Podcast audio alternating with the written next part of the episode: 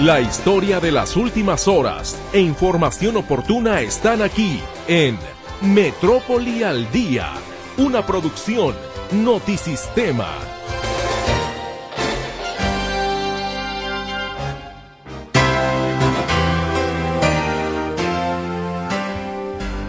Les saludo con muchísimo gusto la tarde de este martes 30 de enero de 2024. Estamos ya a punto de finalizar este primer mes del año y yo espero que usted lo finalice con muy buenas cuentas en todos los sentidos.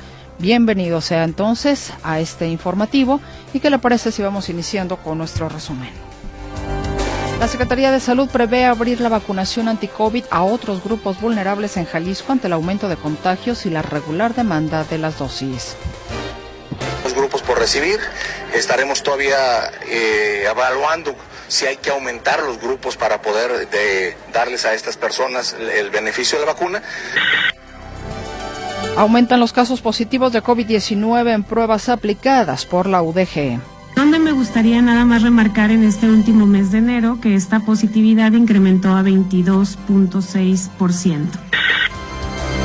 El gobierno de Zapopan otorgará a fondo perdido 40 mil pesos por persona para apoyar la migración de mototaxis al nuevo modelo que iniciará en los polígonos solares y Valle Imperial. Avance investigación contra Sánchez Berúben por caso Jox Holding, al haber omitido en su declaración patrimonial la inversión a la financiera. Al señor Sánchez Berúben ya se le requirió. Se le otorgaron cinco días que fenecieron el pasado jueves y el señor ofertó una respuesta. Anexó documentos y es lo que estamos analizando dentro de esa investigación. Organiza un nuevo colectivo de búsqueda de personas desaparecidas denominado Guerreros Buscadores de Jalisco. Muere anciana atropellada por un policía de Zapopan en la colonia Mesa Colorada. Esta tarde le saludamos con muchísimo gusto a mi compañera Berenice Flores, quien estará contestando sus llamadas telefónicas en las líneas convencionales. Estas son, y las recuerdo con mucho gusto para usted, 33 38 13 15 15 y 33 38 13 14 21. De igual manera recibimos su comunicación, ya sea en WhatsApp o Telegram, lo que usted decida, y el número para ambas plataformas es el 33 22 23 27 38. Por fin llegó de sus vacaciones, un viaje alrededor del mundo, nos trajo llaveritos de cada lugar al que fue, mi compañero César Preciado. Ahorita pasó por los llaveritos. César, bienvenido. César Preciado en los controles. Soy Mercedes Altamirano ante este micrófono. Y bueno, ¿qué tenemos para usted en materia eh, climatológica? Déjeme decirle que este jueves, pasado mañana, jueves primero de febrero, llegará al país el Frente Frío número 32, lo que provocará marcado descenso de temperatura y lluvias en el noroeste y norte de México. De acuerdo con el Servicio Meteorológico Nacional, el meteoro se aproximará a Baja California e interaccionará con el flujo de humedad, lo que podría generar la quinta tormenta invernal de la temporada. A partir del viernes, ambos fenómenos provocarán ambiente frío, rachas fuertes de viento en Chihuahua, Nuevo León, Tamaulipas, Guanajuato y Michoacán, así como en Guerrero, Ciudad de México, Puebla, Veracruz y Oaxaca.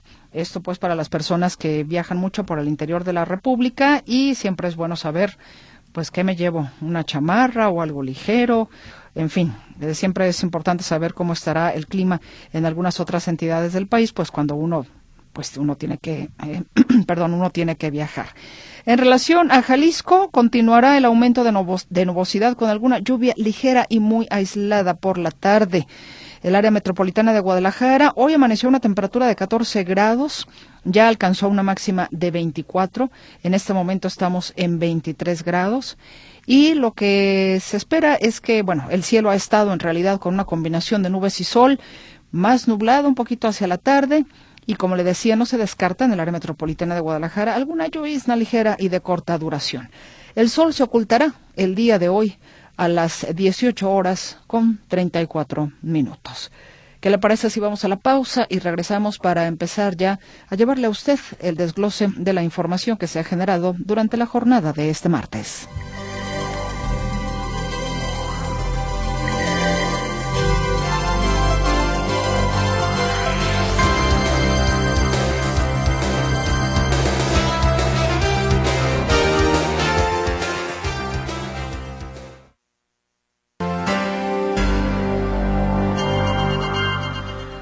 Mi compañera Claudia Manuela Pérez ha estado muy atenta y pendiente de cómo van evolucionando las cuatro etapas de vacunación anti-COVID para personas vulnerables que anunció el gobierno del estado.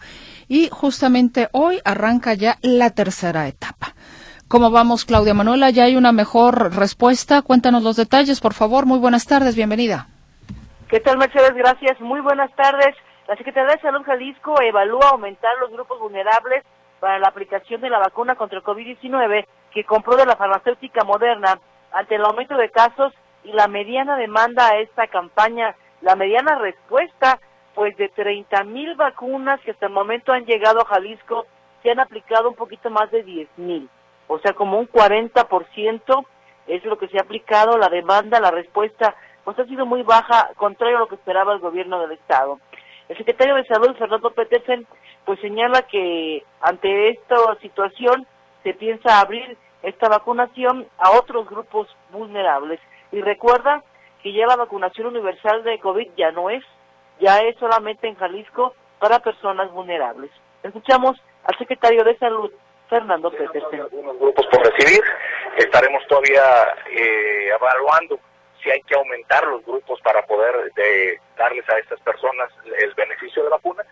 Recordar que los meses de enero y febrero son meses en donde puede haber un aumento de enfermedades respiratorias, hemos visto un aumento en los casos de COVID, entonces aprovechar para decirles a las personas que tenemos estas vacunas, que los grupos vulnerables que ya han sido designados en las diferentes semanas, la primera semana los niños y los adultos mayores que se vivían en lugares donde estaban encerradillos o que tenían eh, un contacto más cercano entre ellos. La siguiente semana pacientes eh, con insuficiencia renal. Ahora estamos trabajando esta semana a los pacientes con VIH que viven con VIH y a las embarazadas. Es decir, estamos trabajando sobre los grupos vulnerables. ¿Y cómo va el registro? El registro sigue aumentándose, sigue creciendo y entonces pues seguimos invitando a las personas a que se a que se registren para poder aumentar la cantidad de vacunas que estamos poniendo. Recordar entonces que, que hoy, hoy arrancó Mercedes la tercera etapa de esta campaña de vacunación para personas vulnerables. Hoy eh, país para el grupo, ya lo escuchamos, para mujeres embarazadas y personas con VIH. Es la tercera jornada de vacunación, muy poca la respuesta, muy baja la respuesta que ha recibido el gobierno del estado y pues va, se está pensando en abrir a otros grupos vulnerables esta vacunación. Recordar que el gobierno de Jalisco compró 50 mil vacunas, han llegado 30 mil vacunas y de estas 30 mil apenas se han puesto, se han aplicado un poquito más de 10 mil. Así está la, la, situación de esta campaña de vacunación. Recordar también que esta vacuna es nueva, esta vacuna ya protege contra los nuevos eh, tipos, los nuevos serotipos, los nuevos sublinajes de este eh, COVID-19, que ya hay varios, hay que recordarlo, entonces esta vacuna ya protege contra estos tipos de, de, diferentes eh, formas, de diferentes tipos de COVID, pero pues la población no ha respondido bien, al parecer tienen desconfianza de esta vacuna, hay que recordar que también en el mercado, en el sistema federal, ISTE, que aplica la vacuna cubana Abdalá y la, y la rusa, eh, el gobierno del estado no quiso entrar a esta vacunación porque no están avaladas por la Organización Mundial de la Salud y por ello compró esta vacuna de Moderna. También recordar que ya se comercializan en las farmacias estas vacunas nuevas contra el COVID-19, ya hay en la Pfizer en muchas farmacias y también la Moderna en muchas farmacias de la zona metropolitana de Guadalajara. Entonces, reiterar, hoy arrancó la tercera etapa de la vacunación contra el COVID-19 y bueno, ante la baja respuesta, el gobierno del Estado está pensando en aumentar en los, los grupos vulnerables para aplicar esta vacuna. Mi reporte, Mercedes, muy buenas tardes. Pues eh, mira que creíamos que a lo mejor un momento determinado podría levantar. Ahora te pregunto, Claudia, si ya pasó, por ejemplo, de las dos primeras etapas, de los dos primeros grupos que se tenían que registrar, si alguien quisiera registrarse, ¿aún lo puede hacer aunque ya vayamos en, en esta tercera etapa? Sí, porque hay que recordar que la primera etapa fue cerrada. La primera etapa no era con registro, era que las brigadas de salud iban a los albergues y a los asilos, esta fue la primera etapa. La segunda etapa apenas se dio la semana pasada, entonces estamos en tiempo todavía si hay personas ahí en el registro en vacunación.jalisco.gov.mx les dan un código QR y pueden ya eh, acudir al centro de salud más cercano que les envíe la misma plataforma, aplicarse la vacuna con un, un resumen del historial clínico donde se dice qué enfermedad es la que padece, de acuerdo a los grupos vulnerables que está abarcando el gobierno del estado, y sí, todavía hay tiempo, estamos en tiempo para que se apliquen esta vacuna. Están aumentando mucho los casos de COVID en estos días, ya suman hoy, reportó la Secretaría de Salud 144, la semana pasada 73, la antepasada 54, entonces ha ido aumentando en forma paulatina los casos de COVID, dos muertes y la semana pasada, entonces a lo mejor sí es tiempo de, estar, de protegerse contra este, este virus, recordar solamente para grupos vulnerables. Me queda claro que la naturaleza de la adquisición de estos biológicos es para las personas vulnerables. Si no existe el registro suficiente, como bien dices o ya nos informas, se estarían buscando más personas en esta circunstancia. Si lo analiza uno un poquito más fríamente, a reserva de tu mejor opinión y de, de nuestra audiencia, 50.000 vacunas en realidad no son muchas. Me parece que sí se las podrán, eh, sí se las podrán terminar, como para que hubiera la posibilidad, digamos, de abrirlo al público o a la gente en general, pero me parece que eso no sucedería. No, hoy lo aclaró el secretario de Salud que ya la vacunación universal contra el COVID ya no es, ya no se va a dar, porque ya se dio en años anteriores y ya hay una inmunidad. Él lo aclaró, ya la vacuna universal no. Él lo aclaró perfectamente, dijo que solamente será para grupos vulnerables y pues bueno, van a ver de qué otra forma se puede llegar a esos grupos vulnerables, personas con cáncer, que fue la pasada eh, jornada, personas eh, eh, con que tengan todos los padecimientos que da el cáncer, que ya hayan pasado cáncer, pero ahora esta personas embarazadas y con VIH, la siguiente es para personas postradas, personas con alguna enfermedad renal crónica, personas con parálisis, con fibrosis quística, o sea, con enfermedades degenerativas importantes o fuertes, y vamos a ver hasta qué punto abre la Secretaría de Salud, pero sí aclaró hoy el secretario de Salud que para el público en general no. La vacunación universal ya terminó y no se va a volver a dar de COVID-19. Claudia Modelo Pérez, te agradezco enormemente, compañera. Gracias, muy buenas tardes. Gracias a ti, Claudia Manuela Pérez, con la información. Y bueno, ya la Secretaría de Salud decía, y lo escuchó usted en voz de Claudia Manuela, han ido aumentando los casos positivos de COVID-19. Esto también lo señala la Universidad de Guadalajara. En este caso, eh, hablando de las pruebas aplicadas por la UDG. El 22% de las pruebas realizadas en enero en el laboratorio del Centro Universitario de Ciencias de la Salud de la UDG dio positivo a COVID-19. Así lo aseguró la especialista Alejandra Natalí Vega Magaña. Estas 281 pruebas tenemos un porcentaje de positividad global del 19.21%, donde me gustaría nada más remarcar en este último mes de enero que esta positividad incrementó a 22.6%. Dentro de esta positividad, que la mayoría es para SARS-CoV-2 en un 85.19% y en menor proporción influenza. Bueno, pues ahí está entonces que hay un aumento en el eh, en las pruebas que se hacen a COVID-19 resultando positivas. Ante cualquier síntoma de una enfermedad respiratoria, Vega Magaña invita a la población a acudir al laboratorio de diagnóstico de enfermedades emergentes y reemergentes del CUCS a realizarse la prueba aún no se tiene suficiente información sobre la variante pirola, que es esta última que ha surgido, por lo que, eh, vaya, que sea esta variante motivo también de aumentar las hospitalizaciones por COVID-19. Digamos que los expertos están investigando un poco más al respecto de pirola. Y las vacunas contra COVID-19 que se aplican en la medicina privada y en el sector público son efectivas para las nuevas variantes como la Omicron y la más reciente pirola. Así lo asegura Jorge Hernández Bello, integrante de la sala de situación de la Universidad de Guadalajara, ya que ha habido muchas dudas en relación precisamente a cuál vacuna puede ser mejor. La vacuna que se está aplicando es la vacuna actualizada de Moderna, que son las que llamamos vacuna de segunda generación, que ya fueron creadas contra Omicron y siguen siendo pues efectivas para estas variantes nuevas como la pirola. En el caso del IMSS tienen también una eh, campaña de vacunación de temporada invernal eh, a finales eh, de diciembre y a, principios de, enero. Estas, sin embargo, están un poco más abiertas a, a la población y tienen principalmente la aplicación de la vacuna Abdala y Sputnik. Lo que Hernández Bello considera importante eh, es que las vacunas se aplican en todo caso para evitar las fases críticas o graves de la enfermedad. Es decir, que de alguna manera ayudan o sirven, que pudieran no ser las que tienen, digamos, em, o hayan sido realmente eh, hechas específicamente para combatir todas las cepas que se conocen al momento, no. Pero sin embargo puede ayudar como amortiguador, digámoslo así, de acuerdo con Hernández Bello, a estas fases críticas o evitar que la enfermedad sea grave. Y hablando de vacunas, por fin vamos a tener la vacuna anti-COVID patria, que también algunos expertos en salud dicen que pues eh, llega tarde, que no eh, tendrá, digamos, el mismo efecto de una vacuna que ha sido, eh, ha sido ya realizada tomando en consideración las nuevas cepas. Pero bueno, otros expertos nos dicen, no importa, ayudan a amortiguar de alguna manera la enfermedad. La COFEPRIS del visto bueno a la vacuna anti-COVID patria. Arturo García Caudillo, nos tienes esta información. ¿Cómo estás? Muy buenas tardes. Arturo, ¿me escuchas? Arturo. Sí, aquí estoy. Arturo, te escucho. Adelante. Buenas tardes. Aquí estoy. Aquí estoy. Adelante, adelante. Pues, ¿me escuchas ya entonces? ¿Perdón? ¿Ya me escuchas? Sí, sí, ya te escucho. Ya estás al aire.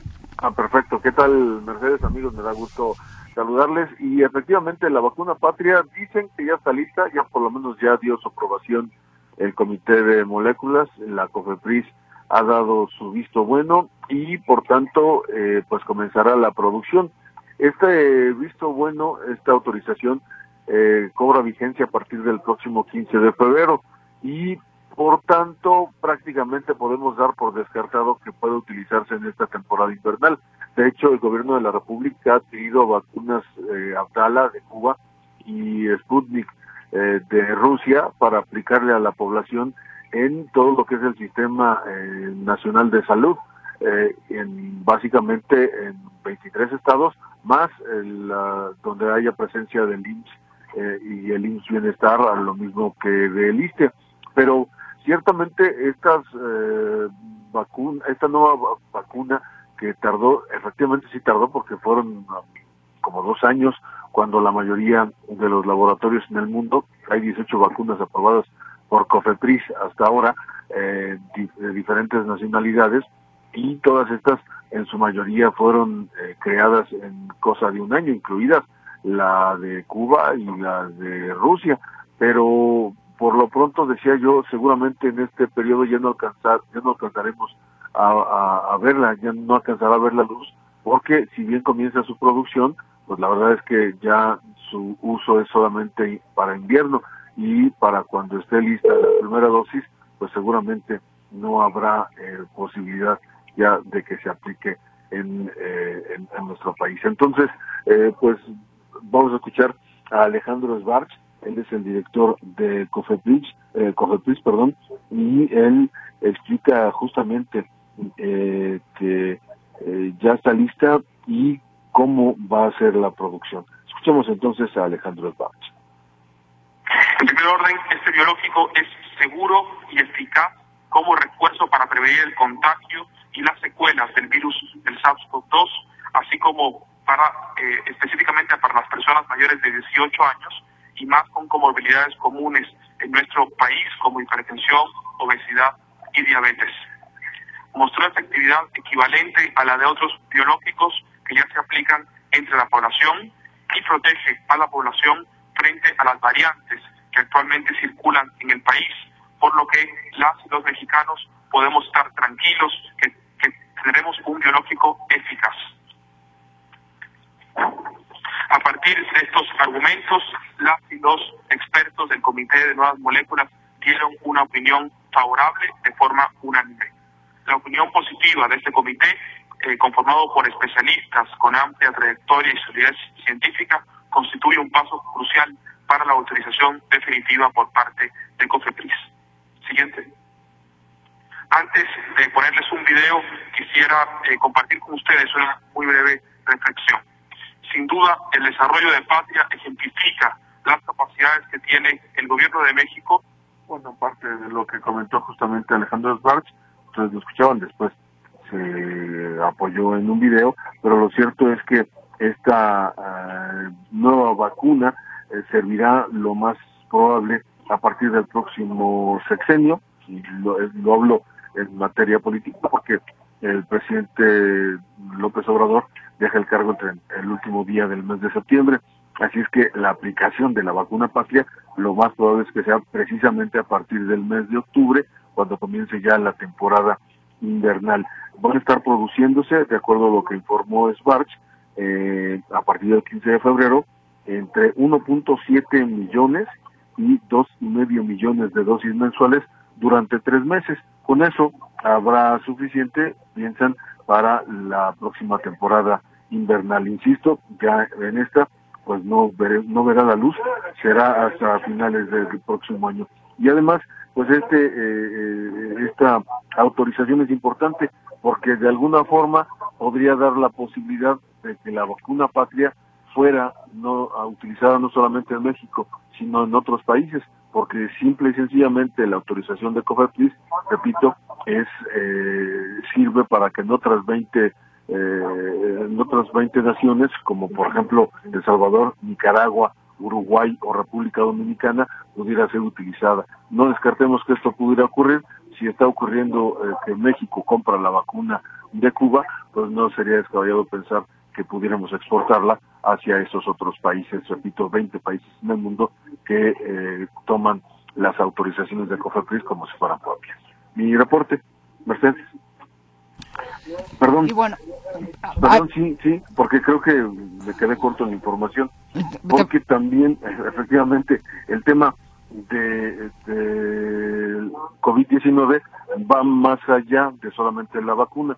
Eh, vamos a escuchar al subsecretario de Salud, eh, Rui López Ridaura, quien asegura que estas versiones de que no había camas suficientes para atender a los pacientes eh, con COVID-19 o incluso con influenza, eh, eh, dice que no es cierto, que de hecho es muy poca la ocupación actual, hay algo así como 6% de ocupación, y tanto en influenza como en COVID y enfermedades respiratorias en general, y también el, el asunto que tiene que ver con las, los casos graves, que son las camas que tienen ventilador. Escuchemos a Ruiz López Ridaura.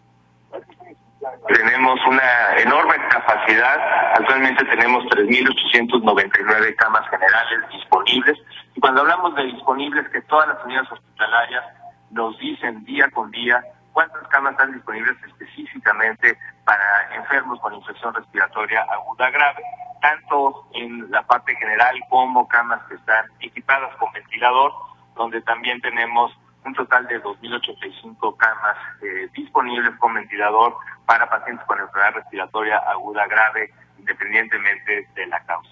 Y lo que tenemos ocupado son 6% de eh, camas eh, generales y un por ciento de camas con ventilador, cosa que es muy por debajo de lo que aún en épocas invernales de los años pasados tuvimos.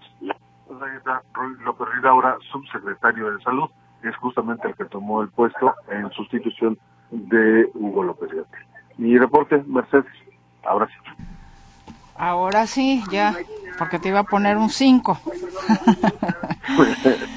gracias. si ya tienes el 10. Sí, nos oímos al rato.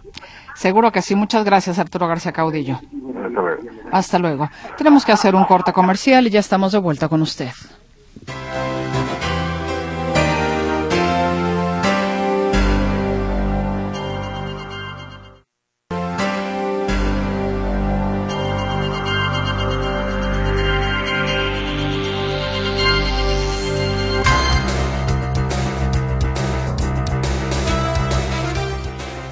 Regreso con usted en este espacio informativo Metrópoli al Día. Y regresamos para llevarle a usted más información. El gobierno de Zapopan, como ya se había adelantado, aportará 40 mil pesos a fondo perdido por persona para la migración de los mototaxis a un nuevo modelo más seguro y funcional. Esto, lo explicó eh, la mañana en Buenos Días Metrópoli la diputada Gabriela Cárdenas al indicar que comienzan con los polígonos de Solares y Valle Imperial. Reiteró que los conductores deberán migrar al nuevo modelo a más tardar en mayo, de lo contrario serán retirados de la circulación. Empezaron con el polígono de solares. Hace cuatro años impulsamos una movilidad sustentable con carritos eléctricos, los famosos Jeepies, que prestan este servicio internamente en la zona de solares. Lo que se hizo el viernes pues fue básicamente darles pues este permiso, poderlos tener regularizados, pero tengo que decir que durante estos años ya estaban registrados, debidamente articulados y es algo que la comunidad de esta zona de solares había aceptado bastante bien. Luego nos vamos al segundo polígono que es en la parte de Valle Imperial, en donde las vecinas y vecinos pues no estaban muy de acuerdo con que ingresara un transporte masivo en esa zona, toda vez pues que dentro de esta comunidad, que son distintos fraccionamientos, Altaterra, Sendas, Valle Imperial, la zona Bosques, pues hay vialidades que son públicas, pero también hay cotos cerrados, entonces pues era una dinámica un tanto compleja de generar un acuerdo. En esa zona estaban circulando alrededor de 29 mototaxis, eh, se llegó a un diálogo con ellos desde hace algunos meses para poder invitarlos a migrar de esos carritos que son inseguros, que contaminan, que están en pésimas condiciones, a que le entraran a regularizarse con esta nueva ley de movilidad. Eh, ellos decían pues que el principal obstáculo era que no tenían recursos económicos para sustituir sus carritos, entonces es ahí donde con gestiones por parte de la Secretaría de Transporte, de su servidora, de distintos eh, actores, pues se hace esta gestión de recursos y Zapopan le entra a darles un apoyo para que estas personas puedan cambiar sus mototaxis por carros que sí estén dentro de la norma técnica, dentro de lo que marca la ley. Y bueno, ahorita estamos también muy contentas socializando allá con las vecinas y vecinos para que pues puedan ser aceptados. Hay muy buena respuesta. Eh, estamos contentos por todo lo que está sucediendo en la zona norte de Zapopan en cuanto al tema de la movilidad, el nodo vial de carretera Colotlán, la rehabilitación de Avenida Santa Margarita. Eh, y bueno, estamos impulsando la conclusión de la ampliación de la línea 3 hasta pues carretera Colotlán, ¿no? Se necesita impulsar un transporte masivo. Ahí la voz de la diputada Gabriela Cárdenas con este tema de lo que particularmente Zapopan va a estar contribuyendo para este cambio, para esta migración a los mototaxis. Recordemos que el pasado 26 de enero el secretario de Transporte en Jalisco, Diego Monraz, dio a conocer la regularización de los mototaxis en cuatro polígonos como son Solares, Valle Imperial, Fresno y Río Blanco. Y se le denomina transporte comunitario porque su movilidad se realiza en unidades pequeñas y entramos cortos. Vayámonos ahora con otros temas. Vecinos de Paseos del Sol denuncian multas irregulares. ¿De qué se trata exactamente? Mi compañero José Luis Escamilla nos tiene la información. José Luis, ¿cómo estás? Bienvenido, buenas noches. ¿Qué tal, Meche? ¿Cómo estás? Buenas tardes. Un saludo para ti, para todo el auditorio. Mira, no sé si el término irregular para estas multas sea el adecuado. Yo más bien utilizaré el calificativo multas arbitrarias o abusivas o excesivas. Resulta que vecinos de la calle eh, Horacio Gaitán, esto es en la colonia Paseo del Sol de Zapopan, nos reportaron que el fin de semana hubo una serie de infracciones por parte de agentes municipales de movilidad. Estos que andan con unos chalequitos grises, con el logo, si no me equivoco, es verde, pero que dice movilidad municipal. Ellos son los que en particular desde el ayuntamiento se encargan de revisar la, el cumplimiento de las leyes de movilidad en el municipio. Pues resulta que fueron hasta calle Horacio Gaitán. Déjame tratar de narrárselo al auditorio lo mejor posible. Está, imaginemos una casa, eh, pues de tamaño, pues de esas casas, casas grandecitas, pues no son, no son casas pequeñas. Eh, y luego está, termina la reja o termina la propiedad delimitada con una reja y después viene la banqueta. La banqueta así como la conocemos, ¿qué te gusta que mida? ¿Un metro? ¿Un metro diez quizá de ancho? Y luego viene un área de servidumbre que debe medir unos pues quizá unos dos metros o un ochenta, si me apuras, me de afuera de estas casas. Bueno, resulta que los vecinos de esta calle Horacio Gaitán estacionan sus carros sobre el área de la servidumbre, eh, es decir, entre, entre la banqueta y la calle, pero no están entorpeciendo la circulación en la banqueta. Esta servidumbre no es parte del área peatonal. Hay incluso, por ejemplo, arbustos, los vecinos tienen arbustos, o tienen árboles, porque es un área verde donde los vecinos incluso ponen huellas para que los carros circulen por ahí sin dañar el pasto. ¿A qué voy con todo esto? Que no es un área peatonal, son áreas de servidumbre y las banquetas están libres. En la página web de notisistema.com hay unas fotografías que el auditorio podrá consultar donde se observa cómo están estacionados los carros sin estar estorbando el área peatonal. Bueno, a pesar de esto, llegaron unos agentes de un, agente de movilidad llegó a esta calle Ignacio Gaitán y el pasado 24 de enero colocó cuando menos cinco o seis infracciones a estos vecinos que estaban estacionados en este lugar. Infracciones que tienen un costo de 1.800 pesos, Meche, con descuento de 20% si se paga en cierto, en cierto plazo, pero son multas de 1.800 pesos donde el criterio es estorbar el paso peatonal sobre la banqueta. Situación que no ocurre, porque insisto, donde están estacionados los vehículos no es un área peatonal. Eh, si te parece, escuchamos a una de las vecinas que el otro día dice salió de su casa y ya se encontró con que estaba la multa en el parabrisas. Años atrás nunca había pasado esto. ¿Cuánto tiempo tiene viviendo aquí? Tres años. Y estacionándose sí los tres años. Los tres años. Pero gente de aquí que son propietarios de su casa, que ya tienen mucho tiempo, también dijeron lo mismo, que es la primera vez que le sucede esto. ¿Qué le parece? ¿Fuera de su casa? Pues a mí se me hace un abuso. Y es que sí parecía un abuso, Meche, eh, y una falta total de, de sentido común por parte de la gente de movilidad. Mira, yo le invito a la auditoria que nos diga una zona de Zapopan donde haya problemas para circular, porque hay vehículos mal estacionados sobre la banqueta, en doble fila y demás. Yo te voy a decir uno, por ejemplo, la calle Independencia de Santa María de Pueblito. Curar ese tramo, Meche, es un circo porque hay vehículos estacionados hasta en triple fila. Otra zona, la colonia Autocinema, por ejemplo, la colonia El Batán, eh, Avenida Cordilleras, Meche, en la altura del Tianguis del Sol, eh, eh, pues sí, ahí por la zona del Tianguis del Sol. En fin, son muchísimas zonas de Zapopan, avenidas de verdadera importancia, donde hay muchos problemas para circular y donde no se paran los agentes de, movilidad.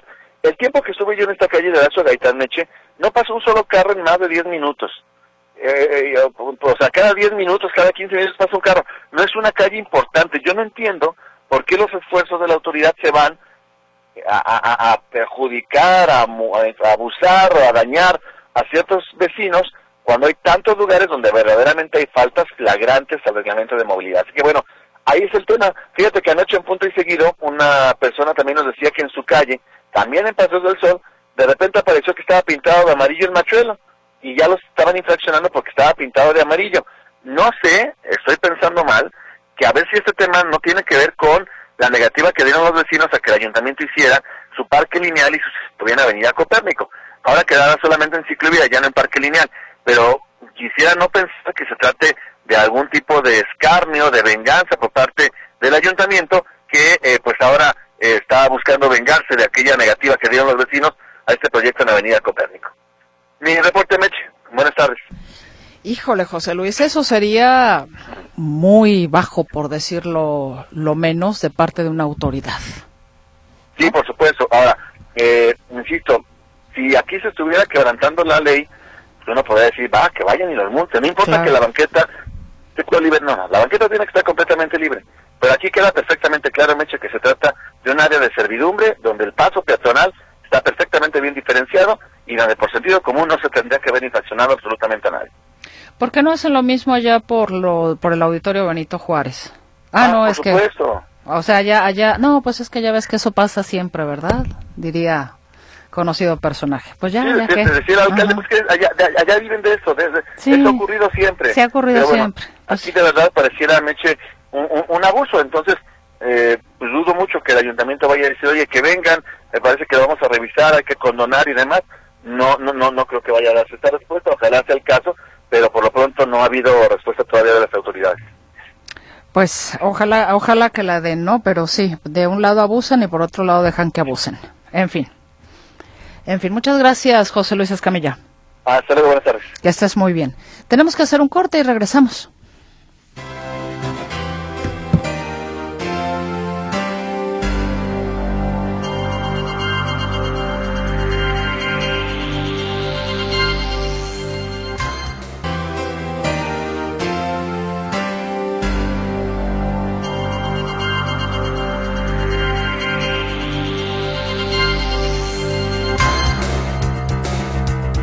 Sigamos con la información que tiene que ver con nuestra ciudad y algunos de sus puntos, sus conflictos y en este caso dándole continuidad al tema de los famosos parquímetros. En este caso están descartando colocarlos en la unidad deportiva Tucson. Y mi compañero Héctor Escamilla precisamente nos informa. ¿Cómo estás Héctor? Bienvenido. ¿Qué tal, Meche? ¿Cómo estás? Buenas tardes. El día de ayer dábamos cuenta que la regidora de Morena, Candelaria Ochoa, hacía mención sobre la decisión del Ayuntamiento de Guadalajara de recular en la propuesta de instalar, eh, bueno, primero colocar línea amarilla en los alrededores del- de la unidad deportiva Tucson y posteriormente, pues también dar marcha atrás a una idea que era colocar parquímetros virtuales también alrededor de esta área verde.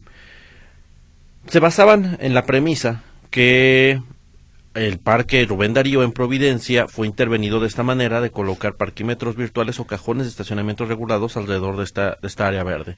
Y decía, lo mismo va a pasar en, la en- el parque Tucson porque estaban ya comenzando a pintar en amarillo.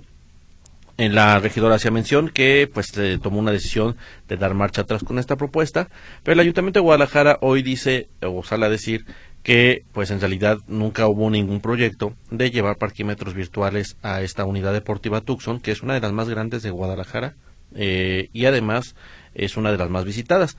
Si usted, para referencia, la unidad Tucson se encuentra entre Normalistas y Fidel Velázquez y la calle Alfonso Cravioto. De hecho, era sobre Alfonso Cravioto donde pensaban o donde habían pintado línea amarilla. Dice el ayuntamiento que el retiro de la línea amarilla, aquí brinco un poco lo que es el ayuntamiento porque dicen que la línea amarilla fue eh, una acción de intervención, o más bien, colocaron línea blanca sobre la línea amarilla porque la línea amarilla estaba ahí pintada desde hace tiempo, lo cual, palabras más, palabras menos, en realidad no es así. De hecho, toda esa avenida, toda esa calle, todo ese banquetón de, de Alfonso Cravioto, pues el lado, la acera derecha, que es donde está el parque, pues siempre estuvo sin, sin pintar. Entonces, bueno, dice el ayuntamiento que ellos este, estaba de amarillo y lo intervinieron para quitar ese balizamiento y poner balizamiento blanco. No obstante, sí reconocen que algunos tramos de esta calle de Alfonso Cravioto sí estarán en la posición de colocar línea amarilla porque la, eh, se, se angosta en algunos tramos. Hay una primaria mu- a, a unos metros de ahí, hay una primaria, luego eh, sigue ya lo que es la unidad deportiva. En esta parte se angosta un poco la vialidad, entonces dicen, vamos a, a lo mejor si se coloca línea amarilla, sobre todo para evitar problemas de movilidad, porque hay partes donde eh, los vehículos que van de norte a sur o de sur a norte tienen que pasar uno y uno. Entonces, eh, bajo ese sentido, sí habrá algunos tramos del parque de la unidad Tucson donde haya línea amarilla, pero sí descartan de antemano la intención de colocar parquímetros virtuales como habían sugerido regidores de Morena. Entonces, respira la gente. Digo, porque a quién le gusta que le No, sí, exactamente, y además el otro tema es este eh, ya lo han hecho, o sea, tan así que, o sea, que es posible que lo hicieron en, la en el Parque Rubén Darío de Providencia, o sea, sí, que es posible que, que eh, colocaran parquímetros virtuales, pues sí, también están alrededor, por ejemplo, del Parque Morelos. Entonces, mm, no es descabellado que decidan regular otra zona. Efectivamente. ¿Qué pasó con eh, el Parque Rubén Darío? Los vecinos que Eh, estaban sigue en contra. proceso de socialización, o sea, la- ya está Ah. balizado, está, no se cobra todavía el cajón de estacionamiento, pero está en- supuestamente en fase de socialización, ya para que en un futuro no muy lejano entren en operación estos parquímetros virtuales. ¿Cómo están realizando ese trabajo de socialización, sabes? Mencionaron que iban de casa en casa, iban de casa en casa, lo cual también es eh, un poco contexto, porque ahí que a quien tendrían que decirle que no se puede estacionar más sin, pagar, sería los oficinistas que se instalan, eh, que, que de hecho usaban el parque como estacionamiento. Sí, porque entiendo que inclusive iba a haber como una especie de tarjetón para los que requirieran requirieran y vivieran por la zona poder estacionar su automóvil en caso de que tuvieran, no sé, dos, tres autos, no lo sé. Sí, en ¿Es efecto, o, de- o incluso el tema de los parquímetros iban a entrar en operación el 22 de enero, pero debido a estas problemáticas que hubo de falta de socialización e inconformidad, optaron por eh, postergarlo hasta la próxima, hasta, hasta nuevo aviso.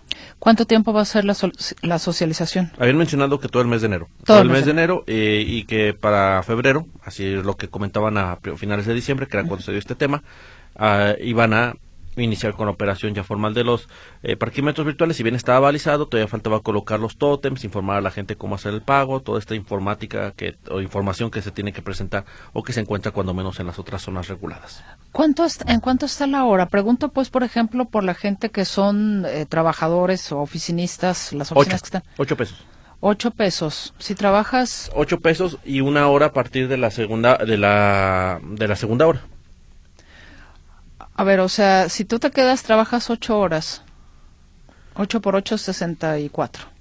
8 por 8, eh, no, eh, son 8 pesos por hora, pero eh, si vuelves a... eh, a partir del- de, esa hora, te cobran un peso por esa hora, para renovar, digamos, el tiempo.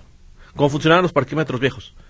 sea, coloca, era, era un- eran ocho horas iniciales y si tenías que re- re- regresar para ponerle más dinero, que era un- básicamente, no recuerdo si es un peso o dos pesos. Ahorita busco la ley de ingresos para darte información mucho más puntual. Ok, perfecto. Muchas gracias, Héctor. Hasta luego. Hasta luego, Héctor Escamilla Ramírez, con la información. Gracias a usted también, que amablemente se comunica con nosotros. Así es de que, déjeme ver qué nos ha hecho usted llegar por aquí. Nos dicen, Caro es un chapulín sin vergüenza, baquetón, nomás piensa en vivir del erario. Comentario de Jesús Arreola. Buenas tardes, mi nombre es Mario Águila, los escucho desde León, Guanajuato. Bueno, ha estado fallando la señal, está intermitente, saludos. Bueno, ya pasamos el reporte, yo espero eh, ya no me han dicho nada nuestra audiencia, yo espero que ya esté regularizado el tema. Mm, ¿Qué más? ¿Quién más nos escribe? Dicen buenas tardes de Radio Metrópoli. Eh, bueno, ok, pero por lo menos, a ver, dice, por lo menos a mí sí, por lo menos a mí se me sigue cortando la señal esta tarde igual que ayer. Por cierto, una molestia, ¿me podrías pasar el enlace para el canal de WhatsApp? Por favor, ninguna molestia, no me deja su nombre, pero con muchísimo gusto. Aguánteme tantito y ahora le estoy compartiendo el, el dato. Disculpen, en caso de que la mayoría de la gente que no quieran vacunarse contra el COVID, aunque sea vulnerable, si es que sobran de laboratorio, Moderna, los podrían utilizar para los adultos mayores. Gracias, J. Félix Rodríguez. Bonita tarde. Señor Rodríguez, no sé, eso ya tendría que de- determinarlo, en este caso la Secretaría de Salud del Gobierno del Estado, porque son ellos los que manejan estos biológicos y desde un inicio la naturaleza de su adquisición era aplicarlo justamente en los grupos vulnerables. Em, ya nos decía Claudia Manuela Pérez que definitivamente al público en general no no, digamos, o a la ciudadanía en general no, sino a los grupos vulnerables que inclusive precisamente por la corta respuesta o la poca respuesta iban a buscar a otros grupos vulnerables o tratar de acercarse. Pero bueno, uno nunca sabe qué puedan, eh, qué puedan definir al, al final. Nos dice Miguel Campos, qué pena y qué lástima que teniendo oportunidad de aplicarse vacuna actualizada no se aprovechen las dosis. No es modo del COVID, es una realidad y muchos las tenemos que pagar para estar protegidos. No lo hago tanto por mí, por quienes viven conmigo. Gracias, saludos Metrópoli, gracias a usted. Genaro Guadalupe, como yo, muchos nos preguntamos si ganarán Claudia Sheinbaum y Claudia Delgadillo, si continuarían con la política de abrazos y no balazos. Sería terrible. ¿Qué nos queda como ciudadano votante? Condicionar nuestros votos por un cambio de estrategia en este tema escabroso que hiere las más sensibles entrañas. Buenas tardes.